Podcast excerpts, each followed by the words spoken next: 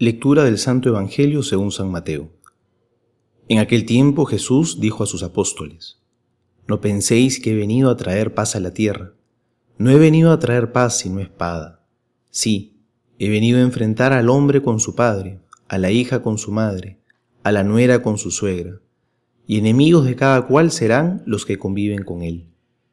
El que ama a su padre o a su madre más que a mí, no es digno de mí el que ama a su hijo o a su hija más que a mí, no es digno de mí.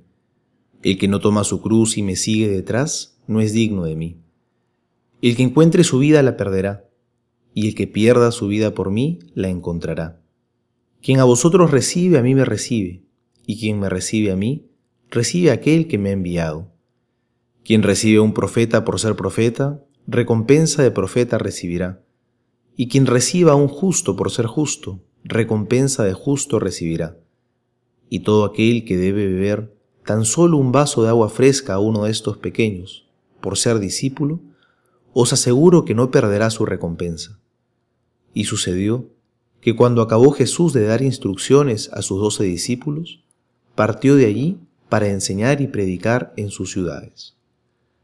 Palabra del Señor, gloria a ti, Señor Jesús. Esta lectura del Evangelio puede sonar un poco dura, incluso contradictoria con las verdades que Jesús nos ha dejado siempre. En el Antiguo Testamento se llamaba al Mesías el príncipe de la paz. Cuando Jesús nace, el coro de los ángeles dice, paz en la tierra a los hombres de buena voluntad.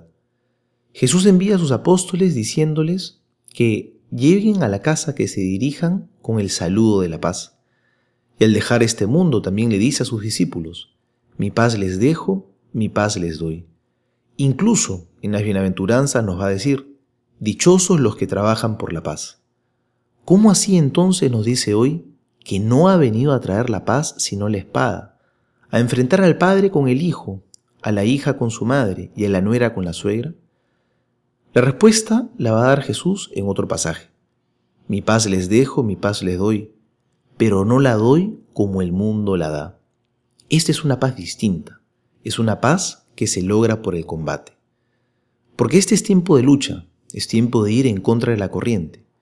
Algunas veces pensamos que nuestra lucha por la santidad va a poder librarse mejor cuando ya no tengamos determinados obstáculos, cuando termine tal dificultad que estamos atravesando.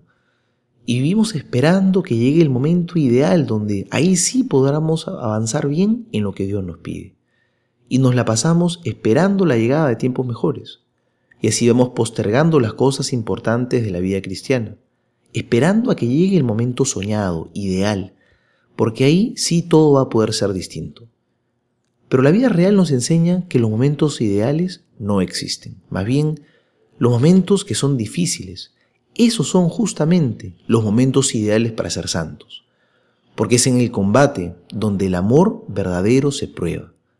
Por lo tanto, la paz verdadera no consiste en no tener problemas, porque esa paz no existe, sino consiste en estar unidos a Dios y que sus luchas también sean las nuestras.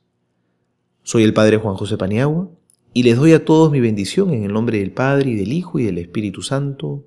Amén.